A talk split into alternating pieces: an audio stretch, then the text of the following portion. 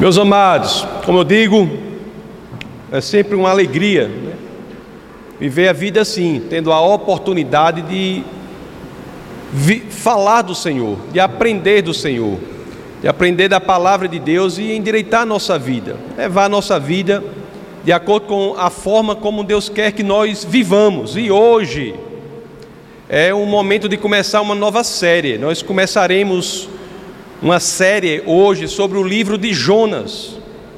Inclusive, eu já faço para vocês, desde já, um pedido: que vocês, nesta semana, leiam o livro de Jonas. O livro de Jonas é bem curto, para que possamos, com mais entendimento, sermos expostos ao que a palavra diz. Leiam o livro de Jonas.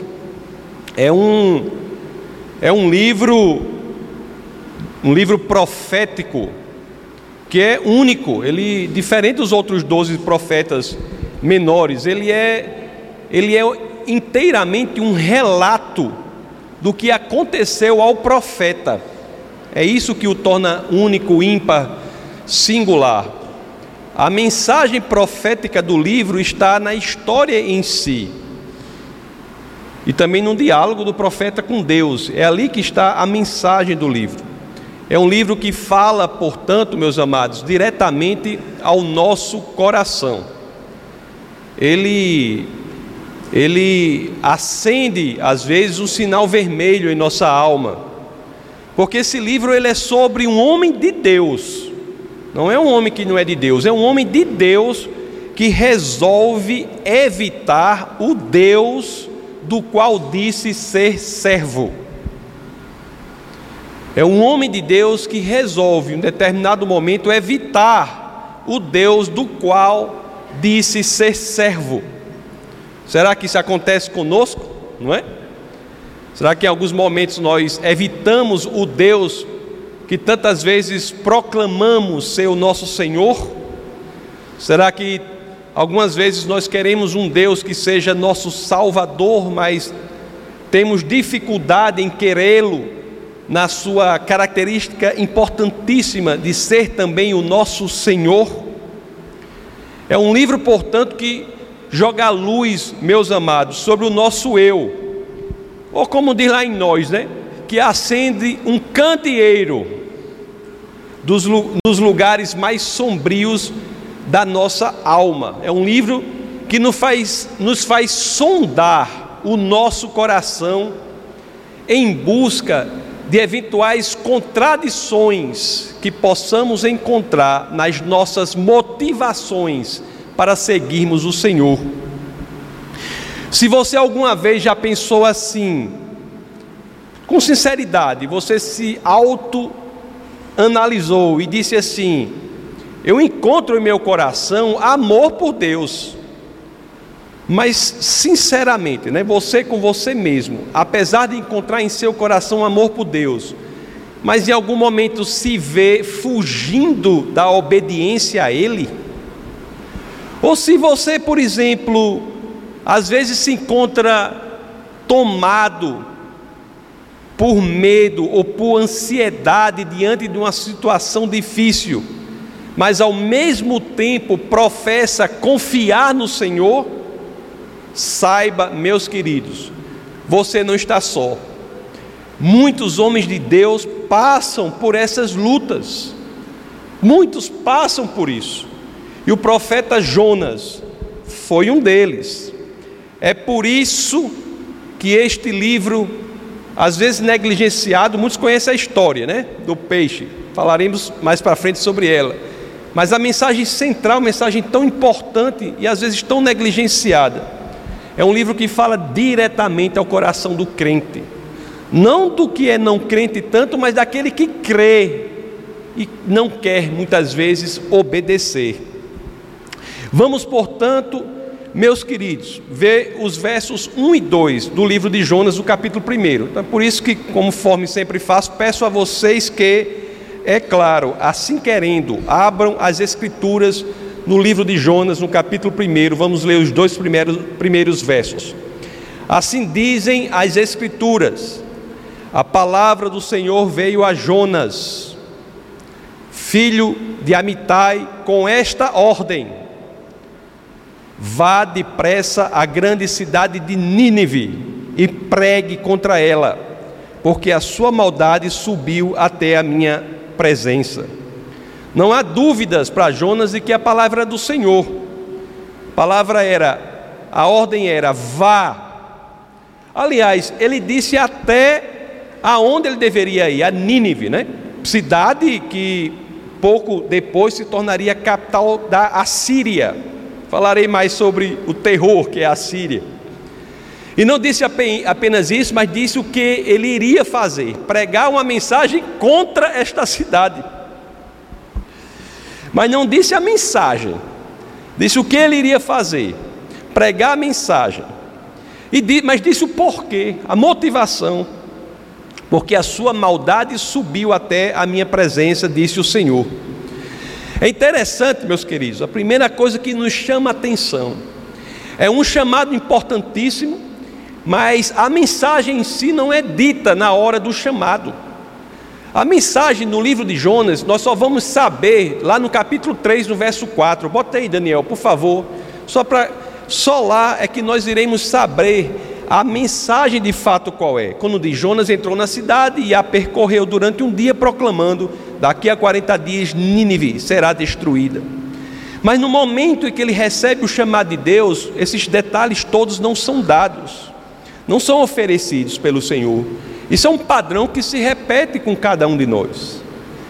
Quando temos chamados do Senhor, às vezes não sabemos tudo, não sabemos os detalhes. Deus muitas vezes nos dá, nos dá os detalhes quando eles se tornam necessários. E não por isso podemos dizer que não vamos obedecer. Jonas aqui não sabia o conteúdo da mensagem, mas uma coisa ele sabia. Vamos ver lá o verso 2 do capítulo 1 de Jonas, Daniel, volte lá. Uma coisa ele sabia. Não sabia ainda a mensagem, mas ele sabia que não devia apenas obedecer a Deus, mas devia obedecê-lo depressa. Vá depressa. Meus amados, o chamado exige prontidão. Tem gente que coloca um sem número de prioridades acima do chamado.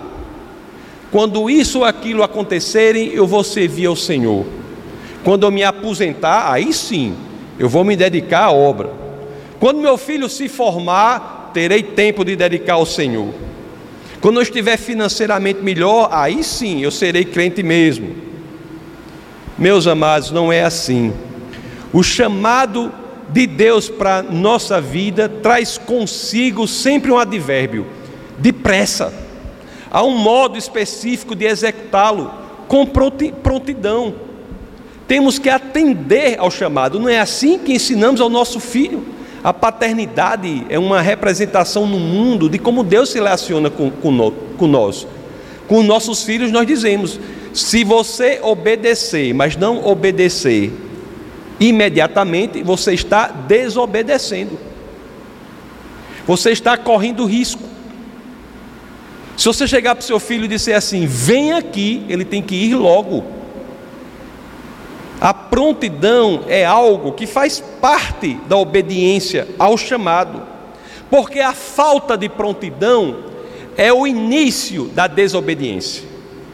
E tudo, meus queridos, desemboca quando isso acontece na desobediência completa. A desobediência completa começa no coração, na falta de prontidão em obedecer ao Senhor. Quando isso é identificado imediatamente, temos de combater, temos de nos lembrar de Jonas, que o chamado exigia um modo específico, depressa. Conforme veremos, isso aconteceu com Jonas, ele não obedeceu ao chamado, nós veremos isso mais para frente. Deus chamou, Jonas, se você for ler essa passagem, com entendimento geográfico, Deus chamou Jonas para ir quase mil quilômetros para leste de onde estava, e nós iremos ver que a decisão dele foi ir quase dois mil quilômetros para oeste. Tomou a decisão não apenas de não obedecer, mas contrária ao que dizia o Senhor. Meus amados, não sejamos ingênuos. Eu sei, sei pelas pessoas com quem convivo, sei por experiência própria e como sei, que obedecer a Deus muitas vezes não é fácil. Não quero dizer que é fácil, quero dizer que é necessário. Jonas tinha as dificuldades normais de obedecer ao chamado do Senhor, não é?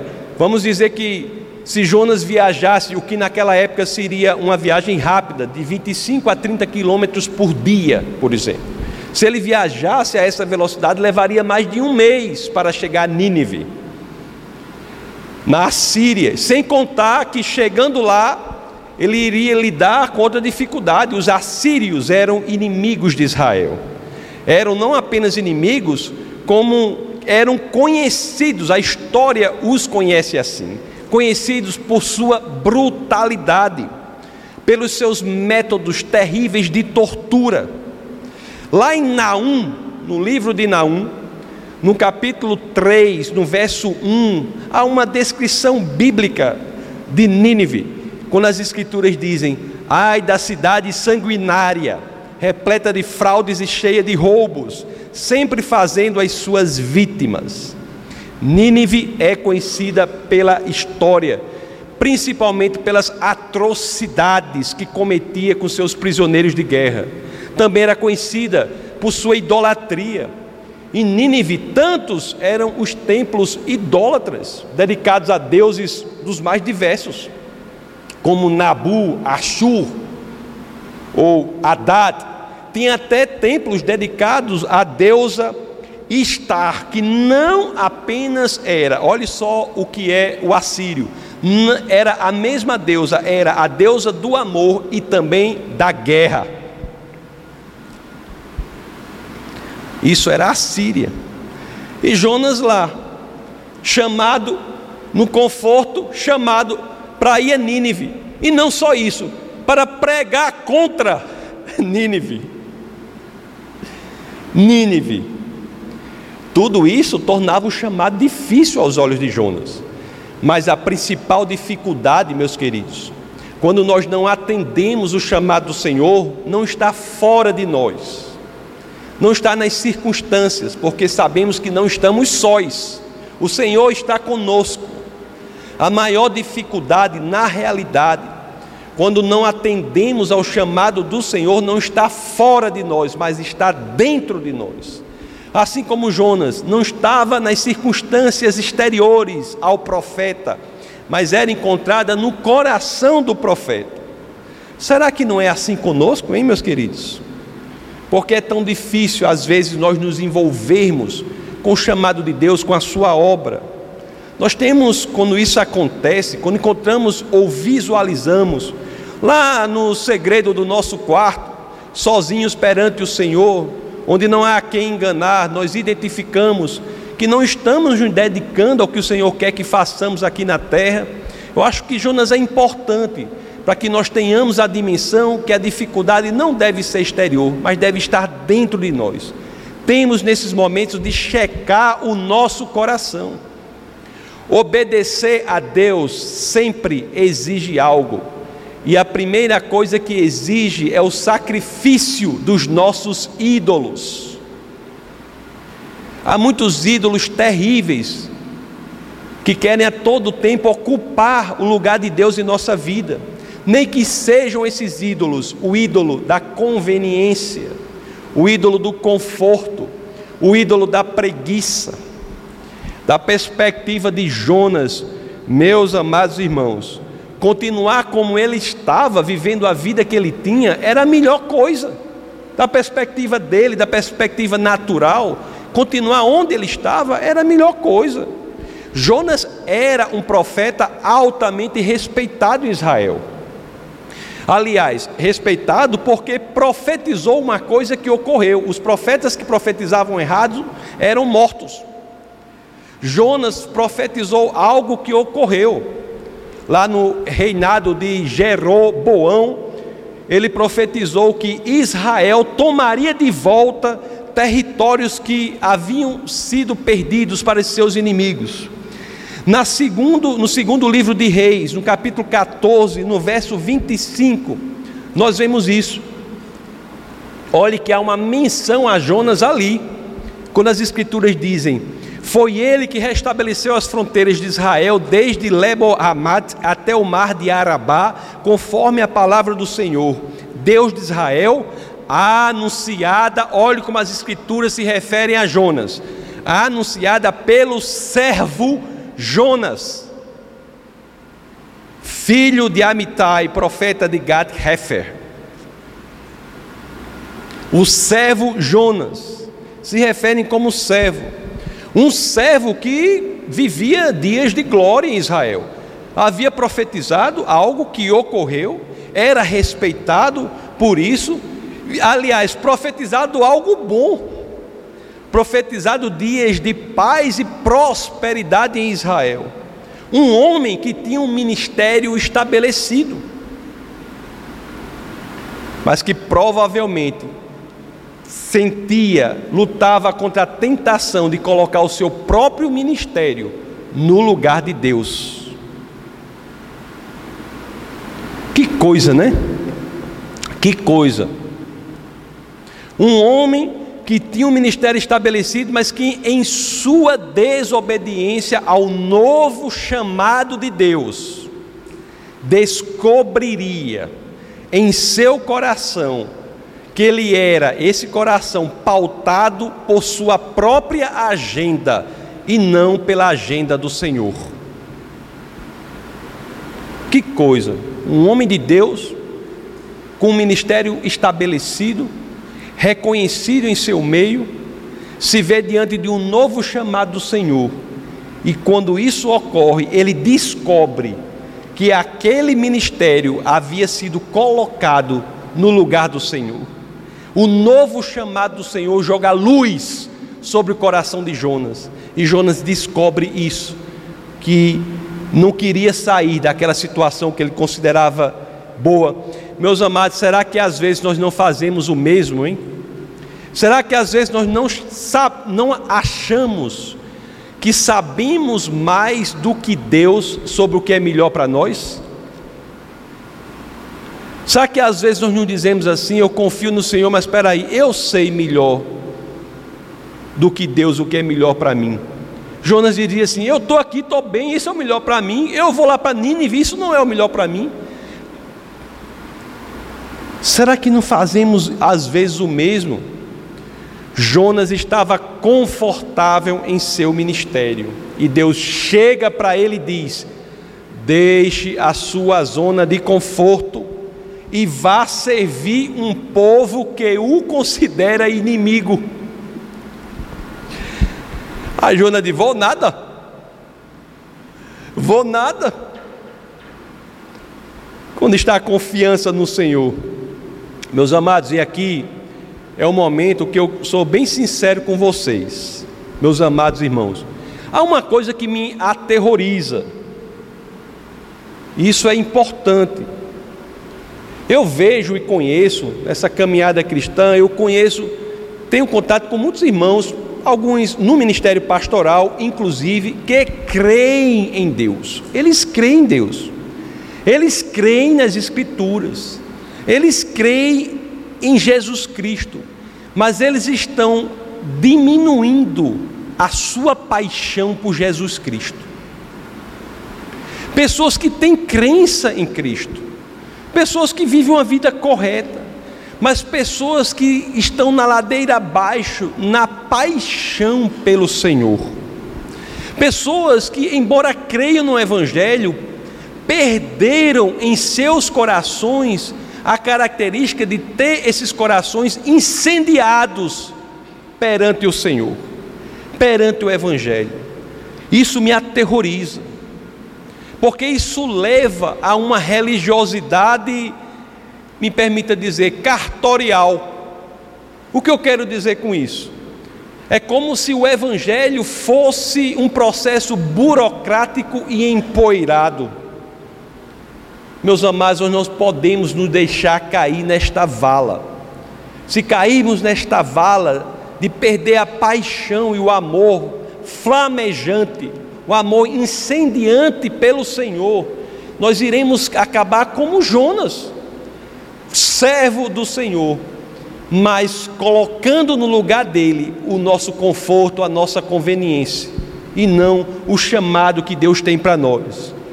Uma das orações é mais profundas, meus queridos, uma das orações mais profundas do meu coração, e é importante que todos façamos assim, é que orar ao Senhor para que nos ajude a crescer não apenas em crença, não apenas em fé, mas em paixão por Cristo. Temos que crescer em paixão pelo Senhor. Se tem uma coisa que verdadeiramente, queridos, pode nos aniquilar, é o esfriamento desta paixão pelo Senhor. Isso pode nos aniquilar. Será Aí às vezes eu fico pensando assim, eu tenho que checar o meu próprio coração de vez em quando e sugiro que façam mesmo de vez em quando. Será que eu estou na posição de verdadeiramente dizer, não com a boca que é fácil, mas com o meu espírito, com o meu coração, dizer assim: Deus, se há algo que o Senhor quer que faça, se há algo que o Senhor quer que eu faça, eis-me aqui Usa-me, Senhor. Será? Ou será que estamos nos tornando como Jonas? Será que estamos nos tornando como Jonas? Hein, meus amados? Temos que checar. Temos que checar se o chamado do Senhor para nós, ele é imediatamente colocado no filtro da conveniência. Se quando Deus nos chama, nós dizemos assim: peraí, deixa eu ver se é conveniente, deixa eu ver se esse chamado, se que eu tenho que fazer para o Senhor vai atrapalhar alguma coisa. Se não atrapalhar, eu faço. Ou será que nós entendemos que viver o chamado de Deus é a opção única do cristão na terra? O chamado de Deus, meus amados, ele é tão incrível que ele nos coloca no ponto de decisão.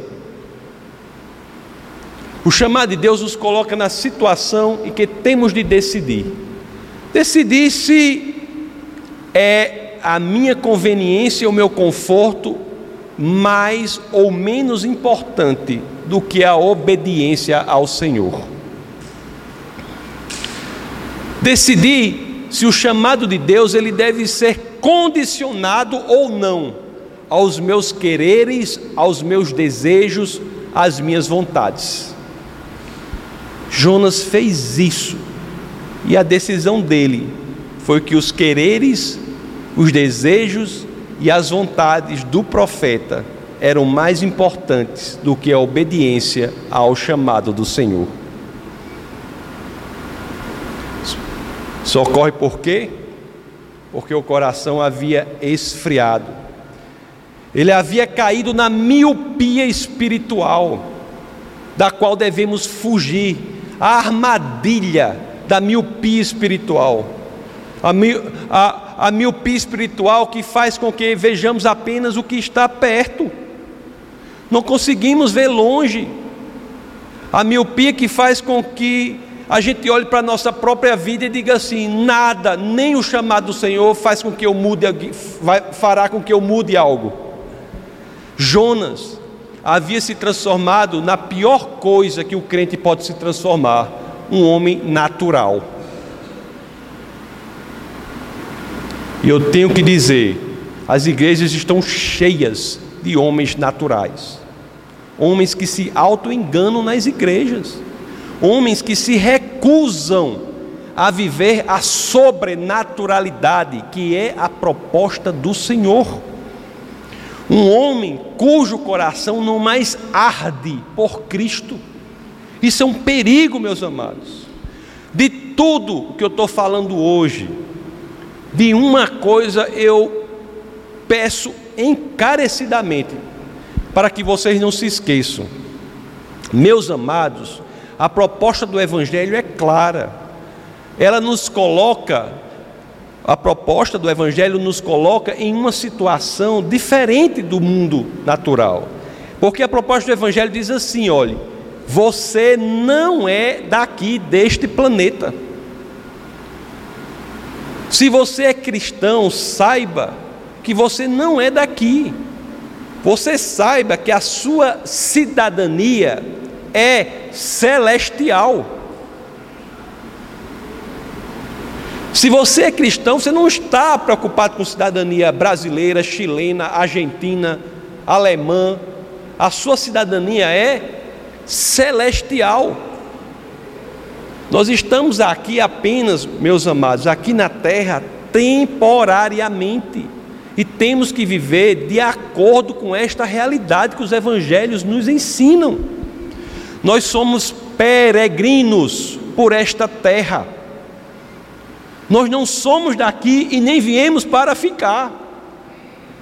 Não somos. Isso muda tudo, meus amados.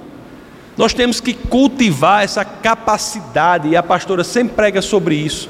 Nós temos que cultivar, acima de tudo, a capacidade de ver as coisas da perspectiva da eternidade. Se você está perdendo isso, cuidado para não incorrer no mesmo erro de Jonas e se tornar um homem natural. O crente não vê as coisas naturalmente, vê as coisas sobrenaturalmente. Por quê? Porque a sua perspectiva não é da finitude, é da eternidade. O homem, isso eu vejo com tristeza no coração. O homem cuja vida se limita à experiência aqui na terra, ele encontra o que? Tolice. Tolice. Lá no livro de Salmos, no capítulo 90, no verso 12, as Escrituras dizem assim: Ensina-nos a contar os nossos dias, para que o nosso coração alcance o que? Sabedoria. Nós temos que olhar para essa vida com a prática de, de entender que ela é finita. Ensina-nos a contar os dias, sabendo que essa vida é uma passagem. Nós somos da eternidade. A visão que prevalece é de que nós somos eternos, e se nós verdadeiramente, meus amados, conseguirmos tirar isso da nossa mente e fazer com que ela transcorra esse espaço que separa o cérebro do coração, mudando a nossa postura, isso muda tudo na nossa realidade aqui na terra. Muda tudo. Jonas não entendeu isso. E é tão interessante que vamos ver o verso 3 agora do capítulo 1 de Jonas. Ele não entendeu e é tão curioso que um homem de Deus tentou fugir do seu chamado da forma mais impossível que pode haver, fugindo de Deus.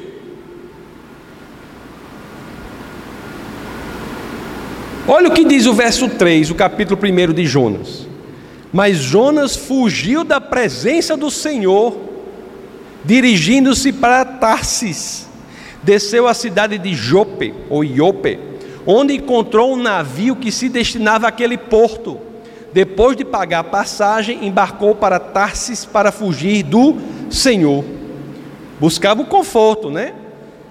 Ia lá para um lugar tranquilo, Tarsis, que embora é, Tarsis não fosse uma cidade judaica propriamente dita, mas era, inclusive ficava no sul da Espanha, mas era uma cidade que era forte aliada de Israel.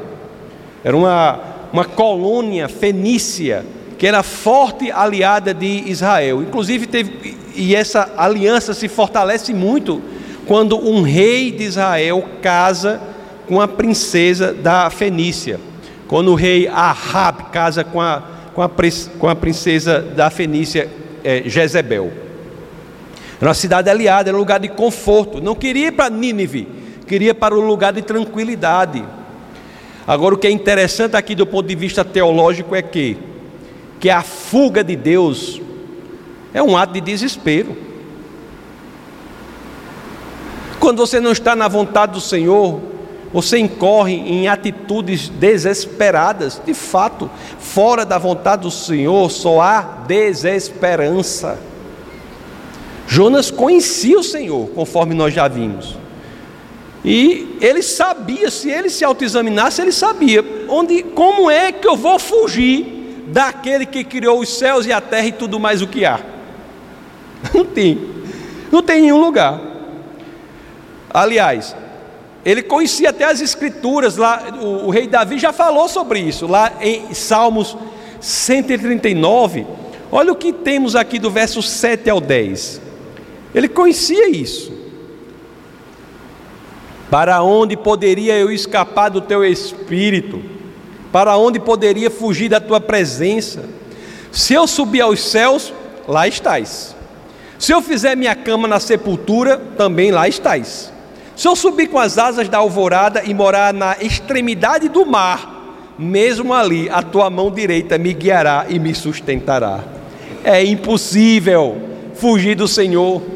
O ato de Jonas é um ato de desesperança, desesperado. Para onde, meus amados, podemos fugir do Senhor? É por isso que a relutância em seguir o chamado de Deus, a relutância contra o chamado de Deus é perigosíssima, porque nos coloca na situação de tomar decisões que são extremamente perigosas decisões erradas. Quando não estamos na vontade do Senhor, é fácil demais tomar decisões desastrosas, decisões erradas, decisões que nos destroem. Quando estamos fora da vontade do Senhor, parecemos pessoas enlouquecidas em busca de qualquer oportunidade. Primeira oportunidade que acontece, você se casa com ela. Primeira oportunidade. Quando estamos fora da vontade do Senhor, tudo parece ser apetitoso, tudo parece ser convidativo, você se mexe, se envolve com todo tipo de oportunidade. O, o, esse capítulo 1, verso 3 de Jonas, eles nos mostra o, o que ocorre quando um coração relutante encontra uma oportunidade. Porque Jonas aqui fora da vontade do Senhor, ele encontra a oportunidade. Qual é a oportunidade? Um navio pronto para levá-lo para a direção oposta do chamado de Deus. E ele acha que aquilo é que deve ser feito. Nós saímos da vontade do Senhor, aparece uma oportunidade, você se mete na oportunidade, achando que está fazendo certo, nem que a oportunidade leve para longe da vontade do Senhor. O que é que diz o verso 3, não é? Mas Jonas fugiu da presença do Senhor, dirigindo para Tarsis, desceu à cidade de Jope, como eu disse para vocês, onde encontrou um navio que se destinava àquele porto. Certa vez eu li algo muito importante sobre essa passagem que eu trouxe aqui para vocês e que fala muito a nossa vida. Meus amados, preste bem atenção. Sempre haverá um navio no porto pronto para levar você na direção errada. Não confunda oportunidade com vontade de Deus. Tem gente que acha que toda oportunidade é vontade de Deus. Nem tudo o que aparenta bom é do Senhor. Não confunda. Se você procurar o erro, você vai encontrar um navio lhe levando para bem longe da vontade do Senhor. Está cheio de navio. Como o de Jonas, que encontrou dele. Temos que buscar a vontade de Deus. Isso não quer dizer, meus queridos, que nós não devemos ter sonhos. Sonhos próprios, devemos. Não quer dizer que não devemos ter planejamento, projetos próprios. Devem, devemos. Aliás, é, é bom que seja assim. O erro não está em ter sonhos, projetos, planejamentos. O erro está em você não os colocar no altar de Deus. Os seus sonhos, projetos e planejamentos devem ser colocados no altar do Senhor, para que nunca nós possamos querer ou entender que eles podem ocupar o lugar de Deus. Meus amados, quando nós colocamos isso no altar do Senhor, nós estamos dizendo assim, né? Eu só levarei à frente aqueles planos que forem de acordo com os seus, Senhor. Senhor, eis-me aqui para fazer a tua vontade e não a minha. Pois é, ali havia o, o egocentrismo, né? De Jonas, o egocentrismo do crente que não queria fazer a vontade de Deus, não estava disposto a seguir o Senhor ou estaria disposto a fazer só se isso não lhe custasse a saída da sua zona de conforto. Meus amados, ainda mais você já pensou o quão ofensivo a Deus isso é? Quando às vezes Deus nos chama e nos coloca para fazer algo e nós dizemos assim: Não, eu não vou fazer, que eu, tenho, eu não quero sair daqui, eu tenho medo de ir ali. Quão ofensivo a Deus aí? Quão ofensivo a Deus isso é? Não querer sair da zona de conforto para atender ao Senhor é algo ofensivo a Deus. Por quê? Porque se você sabe, como eu sei, que Deus tem sido fiel à sua palavra, se você olha para trás na sua vida e Deus tem cumprido as promessas dele na sua vida, Deus tem sido bom para você, você nunca esteve só, Deus esteve sempre com você nas, na caminhada nas dificuldades. Se nós entendemos e trazemos à memória as maravilhas que Deus já fez por nós, meus queridos, por que, me explique por que, que não somos capazes de aceitar os planos de Deus e dizer, entender que eles são melhores do que os nossos? Se tudo que Deus fez por mim que foram coisas incríveis e, como eu sempre digo, tenho certeza que por cada um aqui foi da mesma forma. Porque eu vou chegar e dizer assim para Deus: o Senhor fez tudo isso por mim, mas isso aqui não, os meus planos são melhores do que os seus. Deus é bom, meus amados. Isso tem, que, isso tem que ter uma influência importante no nosso modo de agir, não apenas no que falamos, mas como agimos. Deus é bom e a graça no seu chamado, meus queridos. Uma vez, alguém disse assim, né?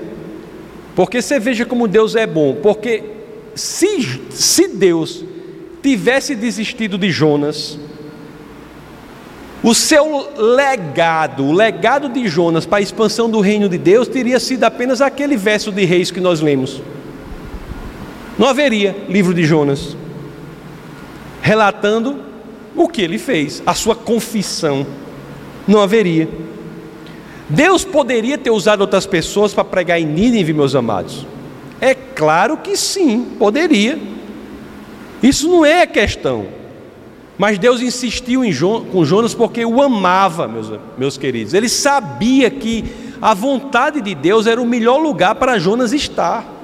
É a mesma coisa com cada um de nós. Se eu perguntar para vocês assim, o que é o melhor de Deus para a sua vida? Onde é o local que é o melhor de Deus para a sua vida? Onde é que você deve estar? A resposta é uma só: na obediência ao Senhor. A obediência ao Senhor é o lugar melhor em que devemos estar. Meus queridos, não sejamos ingênuos. Deus tem planos para você que são maiores e melhores do que qualquer um que seja proveniente de outro lugar. Para vocês e para mim, os planos de Deus são assim.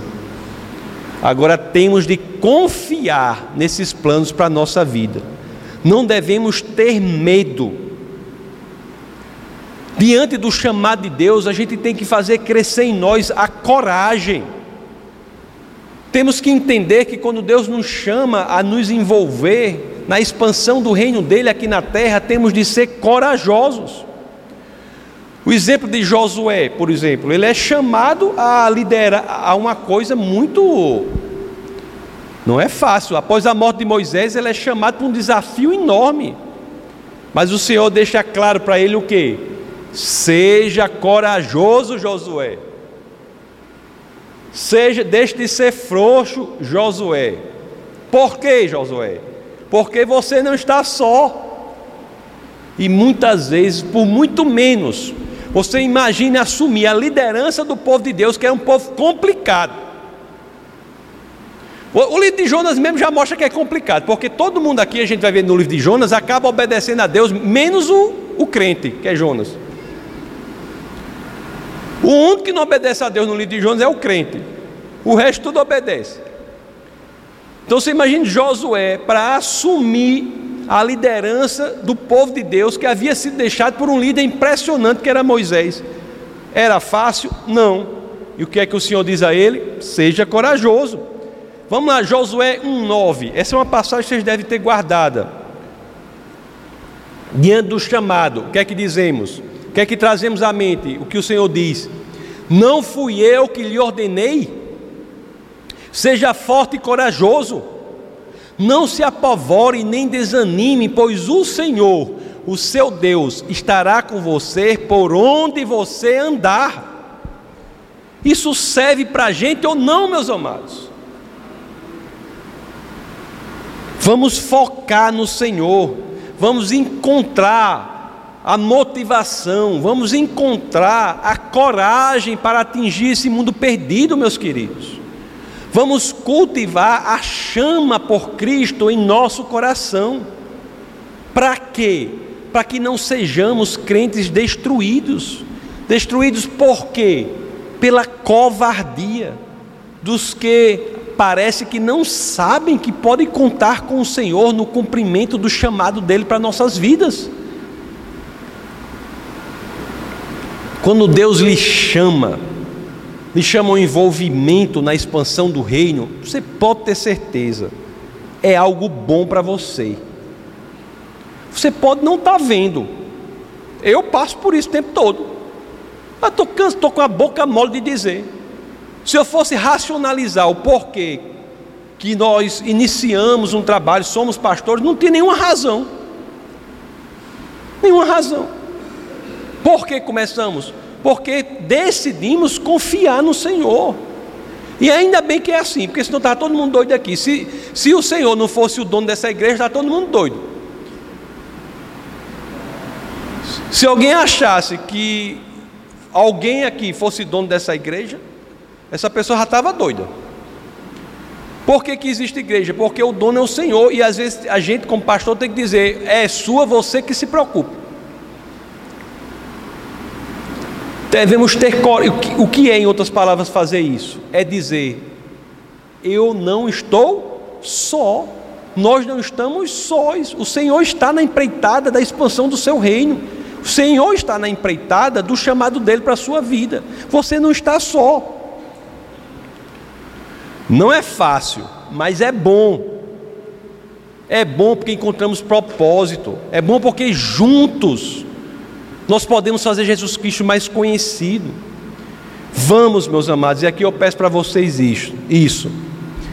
Deixe, deixe-se ser desafiado por essa série sobre o livro de Jonas.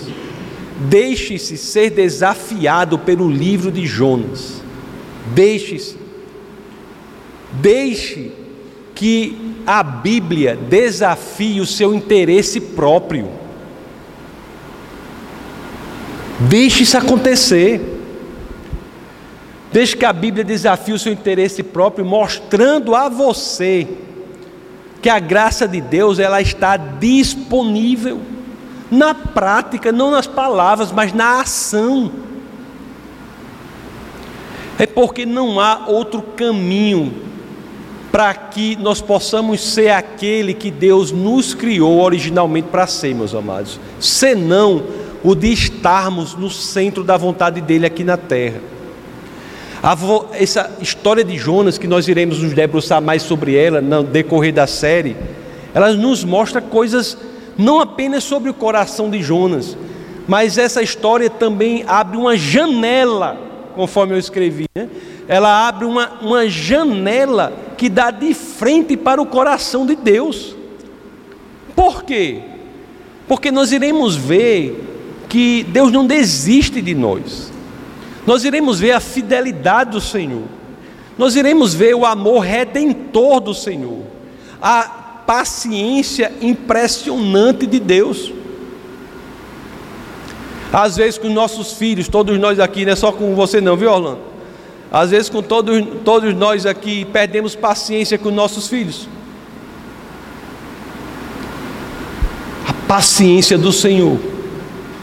Vamos ver aqui com Jonas, que paciência incrível era essa? Seremos ministrados também, quando expostos ao coração de Deus, pela busca incansável do Senhor para aqueles que estão perdidos. Isso é pérola para a nossa vida. O livro de Jonas, meus amados, simplesmente nos mostrará que Deus nunca desiste de nós. E tudo que Ele quer é o quê? Que a gente possa dizer de coração, né? Senhor, eis-me aqui, que seja feita a tua vontade e não a minha. Vamos orar.